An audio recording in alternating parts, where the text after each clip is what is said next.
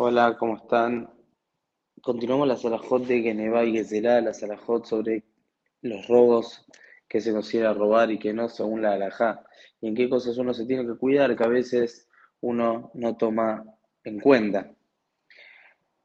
La halajá dice que cuando una persona utiliza algo del compañero sin permiso o agarra algo del compañero sin permiso, obviamente está pasando por está pasando por el Isur de robar. Cuando uno va a querer utilizar algo de alguien, tiene que tener un permiso explícito, le tiene que pedir permiso si lo deja utilizar o no, o si lo deja, eh, a veces que no es solamente usarlo y devolverlo, a veces es algo que se consume, es una comida que se come o algo que lo va a usar para él y no le va a devolver, no es que lo va a devolver a su lugar y únicamente lo va a usar.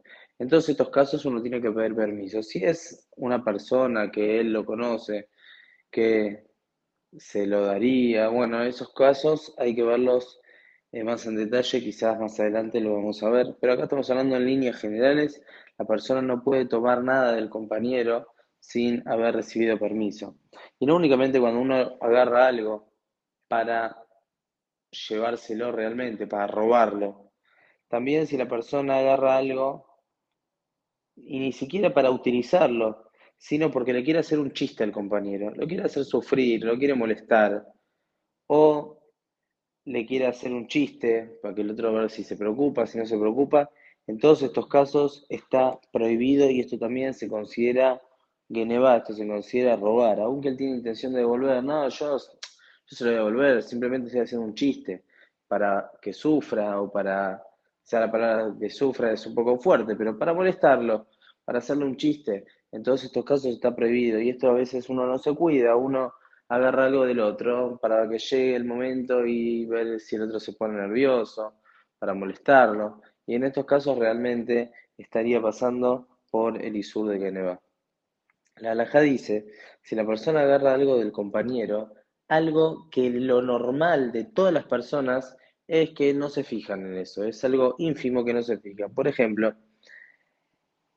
agarrar un escarbadiente de, la alhaja dice, agarrar una maderita de todo el, atado de maderas, agarro una astillita chiquitita para limpiarse los dientes, para pasarlo entre los dientes, como si fuese un escarbadiente, que las personas, por lo general, no, se fijan en estas cosas ínfimas. ¿eh? quién se va a fijar si le agarró una astillita, o en nuestro caso, quizás uno tiene eh, un paquete de escarbadientes, así todo, y agarra uno. ¿Quién se fija en eso? Nadie se fija en eso.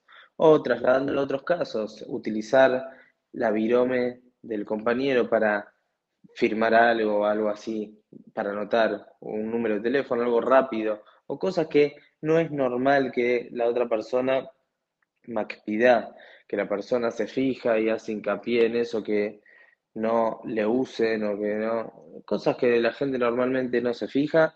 Entonces, en estos casos está permitido. Según la Alajá, no es considerado robar.